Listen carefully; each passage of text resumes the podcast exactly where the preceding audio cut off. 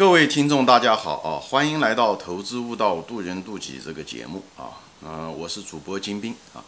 今天呢，我们继续谈这个存货啊。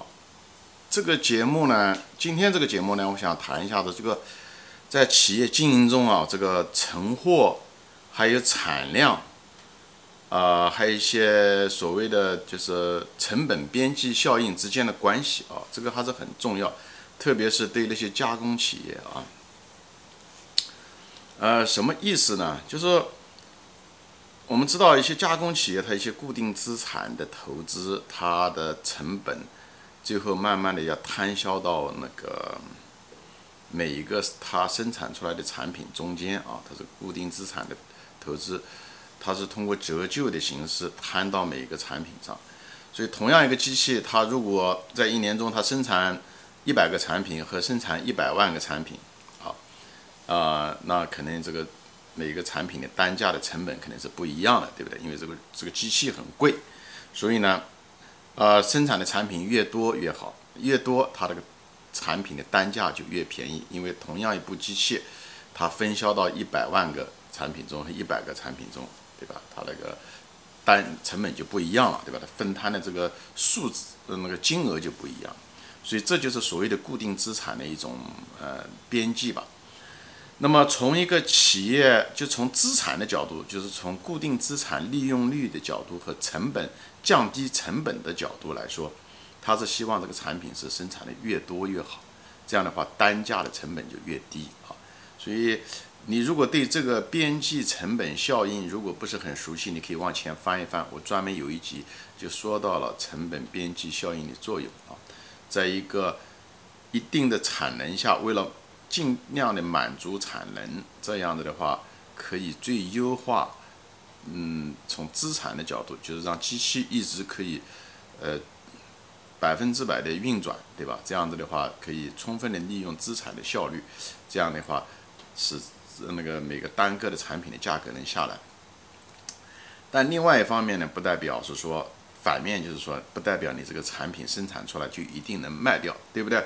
你如果生产出来的最对不对？全负荷的生产出来，如果卖不掉也不行，对不对？所以这里面有一个矛盾。你如果卖不掉，那么就处于存货；你如果存货卖不掉的话，很可能就得要减值，对不对？要过期，要得减值。所以作为一个企业来说，必须在这个产量，也就是说，在这个从资产的利用率，也就是成本的降低这一个标准和。货能不能卖得去出去，就是这个存货的风险，这中间它要取得一个平衡，对不对？也不能够太高，为了只是为了满足这个资产固定资产的利用效率，也就是成本的降低这个目的，同时也要的兼顾到另外一个风险，也就是呃存货，对不对？所以低了成本就高，高了又有存货的减值风险，所以作为一个企业家也来讲。管理层来讲，他们就是一定要在这中间得到一个最优化的，根据市场的需求的变化，和以以及根据自己的产能的，呃，以及这个边际效应，每个企业的边际效应都不一样，这两个中间得到一种平衡。我不知道这个到底有没有说清楚啊？嗯，特别是对那些，比方说说对有一些行业，比方说它的存货。如果风险比较大，比方前面说过，比方说是对于农业啊，对于那些呃电子产品啊，容易贬值的呀，它很可能就不应该，除非是需求呃比较旺盛啊，否则它不应该为了最优化它的产能而拼命生产，对不对？那么这时候它应该更侧重点是，应该是控制它的存货的风险，市场需求特别是有变化也很快的。技术变化很快的，所以它应该更注重它的存货啊，就不要过度生产，就是为了降低成本。因为东西卖掉你才能算是成本低嘛，东西卖不掉那个成本就是那就是很大了，因为有一个巨大的减值的费用在这里面，对吧？都会加进去。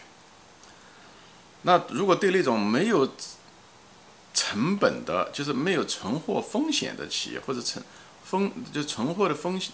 呃，风险不大的，对不对？那这时候可能就是应该最大限度的利用它的产能，对吧？那像茅台酒就是这样子，就是茅台酒其实是可以提高它的产量，但是它受天然的环境的因素的影响，它可能产量无法提高。但作为一个茅台酒这一家企业，它很可能更应该侧重多生产茅台酒啊。嗯，这企业管理层应该朝这方面可以侧侧重一些。当然，前提是不能够导致产量增加了以后价格下来了，对吧？这是另外一个的话题，我们这里就不展开说了。我这地方主要的核心就是说，呃，作为一个企业分析也好，对不对？这个投资者来分析，还是个企业经营者来分析也好，呃，产能的充分利用，也就是成本的降低，营业成本的降低。和存货的风险、贬值的风险、过度的存货导致的，呃，成本就是这个存货的减值的风险，它们之间必须要有一个平衡啊。